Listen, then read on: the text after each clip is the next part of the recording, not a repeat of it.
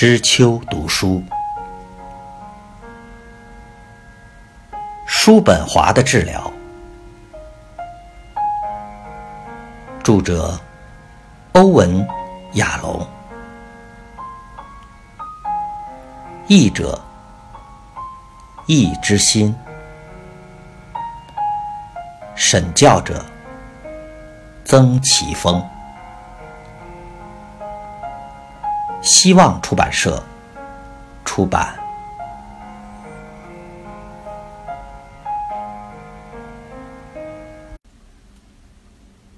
第三十章：生命可以比拟成一副织锦，每个人的前半生好像正面，但后半生却是反面。反面没有那么美丽，但更有意义，因为可以让我们看见千丝万缕是如何连接在一起的。团体结束后，朱丽斯看着大家走出了前门，他们没有各自打开停在路边的汽车，而是成群结队走向咖啡馆。啊！他多么想抓起风衣飞奔而出，加入他们。但他想着，那不是他的生活，于是慢慢穿过前厅，走向办公室的电脑，准备输入今天的聚会笔记。突然间，他改变了心意，走向团体室，取出烟斗，享受土耳其烟草的浓郁芳香。他没有特别的目的。只是单纯的在团体聚会的余温中沉浸几分钟。这次聚会就像最近三四次一样，非常有意思。他的思绪飘回了多年前带领的乳癌病人团体。那些成员常常在克服恐慌之后，有一段了解自己真的迈向死亡的黄金时期。有人说，罹患癌症使自己更有智慧，更了解自己；也有人重新安排生活的优先顺序，变得更为坚强，学习对自己不再看重的活动说不，并对真正重要的事说是。比如关爱家人和朋友，观察亲友身上的美，品尝四季更迭的风味。但许多人慨叹：“多么可惜呀！他们直到身体满是癌细胞时，才学会如何生活。他们的改变非常剧烈。有一位病人甚至宣称，癌症治好了精神官能症。所以，朱丽斯曾多次向学生描述这些人的心理变化。”要学生猜测是哪一种治疗产生效果。当学生知道不是任何治疗或药物造成的结果，而是面临死亡所产生的改变时，都感到非常震惊。他实在欠那些病人许多情分，他们正是他现在需要的榜样。多么可惜呀！他无法告诉他们。他提醒自己，好好体验人生，并相信自然会有好事流到别人身上，即使自己没有机会得知。你如何对待自己的癌症呢？他自问。谢天谢地，我非常了解恐慌期，现在已经走出了这个阶段，只是在早上三点。还会被一种莫名的恐惧抓住，无法用理智或口才说服。只有安眠药、微明的曙光，或者舒服的泡澡，可以克服。但我有改变吗？或是更有智慧呢？他感到怀疑。我的黄金时期呢？也许我更接近自己的感受，也许那就是成长。我想，不，我知道自己已成为更好的治疗师，生出更敏锐的双耳。对，我确实是不一样的治疗师了。在罹患黑色素瘤之前，我不曾说自己爱上团体。我做梦也不会想到自己会袒露生活中如此私密的细节。迷恋的死，利用机会满足性欲。我今天在团体中忍不住非要坦诚不可。朱丽斯诧异的摇了摇头，其中必然有什么意义。我有一种急迫的感觉，要违反自己的性情，违反我受过的训练，违反我对别人的教导。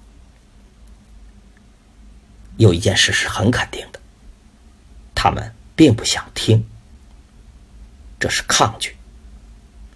他们不想看见我的瑕疵或者黑暗面。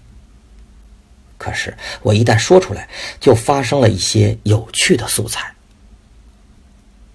汤尼变成了另一个人，他的反应好像老练的治疗师。询问我对团体的反应是否满意，试图从正常的角度看我的行为，坚持询问为什么是现在。真是了不起的素材。我几乎可以想象，他在我走了以后，这是。迟早的事。带领团体的样子，一个大学辍学、曾坐过牢的治疗师，还有其他人，吉尔、史都华、潘密，他们都更上一层楼，不但关心我，而且使团体能集中在焦点上。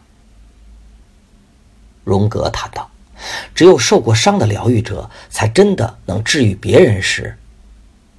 可能还有另一层意思，也许还指出，治疗师袒露自己的伤口，足以使病人学会治疗技巧。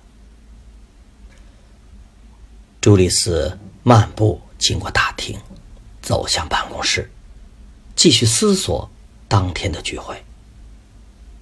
今天表现良好的吉尔把潘密称为审判长。实在了不起，他说的对极了。我必须帮助潘米吸收这些回馈。在这个例子上，吉尔的眼光比我锐利。好久以来，我太喜欢潘米，反而忽视了他的问题。也许这就是我无法帮助他处理他对约翰着迷的原因。朱丽斯打开电脑。开启短篇故事情节这个资料夹。这个资料夹代表他一生未完成的伟大目标——成为真正的作家。他是个优秀的专业作者，著述甚丰，出版了两本书和一百多篇精神医学论文。但朱丽斯渴望的是写出文学作品。几十年来，他一直从工作的想象中收集了许多短篇故事的情节。虽然他开始写了几篇故事，但一直没有时间，也没有勇气完成一篇故事，然后送去出版。他在资料夹中点选“面对敌人的受害者”，阅读其中的两个纲要。第一个故事发生在驶离土耳其海岸的豪华游轮上。一位精神科医生进入了船上的赌场，穿过烟雾弥漫的房间时，看见一位以前的病人。这个骗子从他身上骗走了七万五千元。第二个故事则是一位女律师在免费的专业服务中被指定为一个强暴犯辩护。他到狱中与他会谈时，怀疑他就是十年前强暴他的人。他在其中加入了新的故事。在治疗团体中，一位女性成员遇到了多年前的老师，这位老师曾经利用她满足了性欲。嗯，不错的故事，很有成为文学作品的潜力。但他知道自己永远不会写出这个故事，因为牵涉到伦理问题。他不可能得到潘蜜和菲利普的同意。况且他还需要知道十年来的过程。而他不可能得知，但这件事仍有良好治疗的潜力。他确信会有好的结果，只要他能让两人留在团体里，并承受打开旧伤的痛苦。朱丽斯拿起菲利普翻译的《乘船旅客的故事》，重读了好几遍，试图了解其中的意义或者道理。但他看完后仍不得不摇头。菲利普拿出这篇文章，是为了提供安慰，但安慰在哪里？